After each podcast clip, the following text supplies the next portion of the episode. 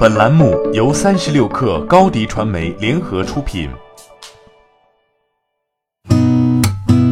八点一刻，听互联网圈的新鲜事儿。今天是二零一九年十一月二十一号，星期四。您好，我是金盛。拼多多昨天发布二零一九年第三季度财报，截至二零一九年九月三十号，平台年活跃买家数达五点三六三亿，较去年同期净增一点五亿。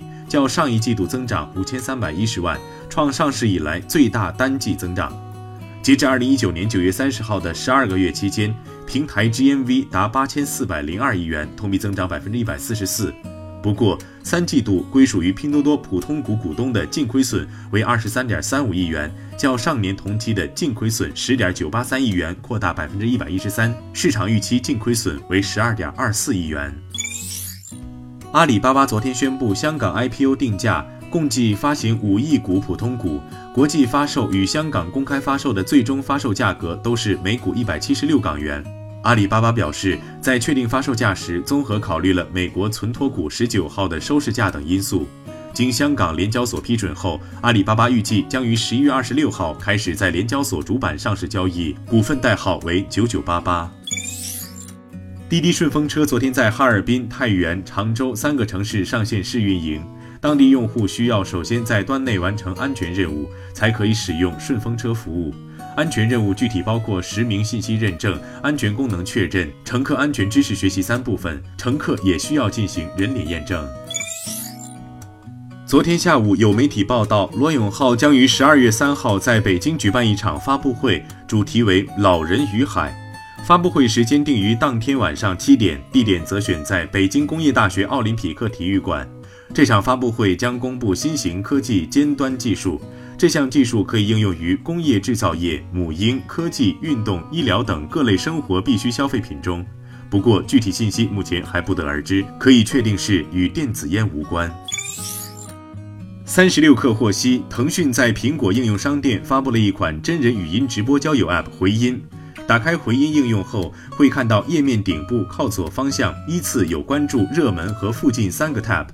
用户选择关注喜欢和感兴趣的主播后，就可以在主播进行语音直播的时候收听。另外，用户可以在语音直播间关注其他人，但不可以开启语音直播。语音社交并非新鲜事物，早一代的语音产品慢慢没落后，语音产品又再次兴起。除了工具属性外，更多了交友功能。语音社交可能成为继图文社交、视频社交之后的下一个载体。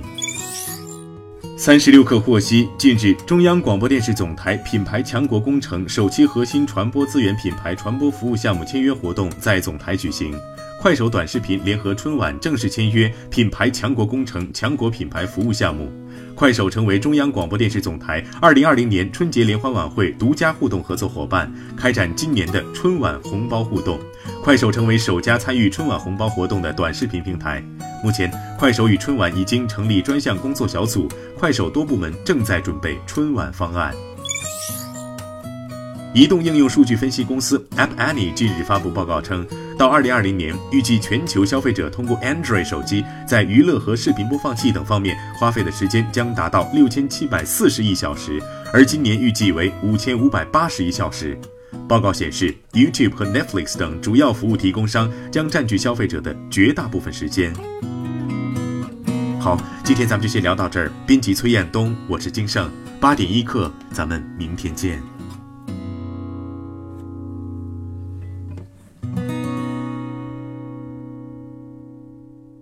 欢迎加入三十六氪官方社群，添加微信 baby 三十六氪 b a b y 三六 k r，获取独家商业资讯，听大咖讲风口，聊创业，和上万客友一起交流学习。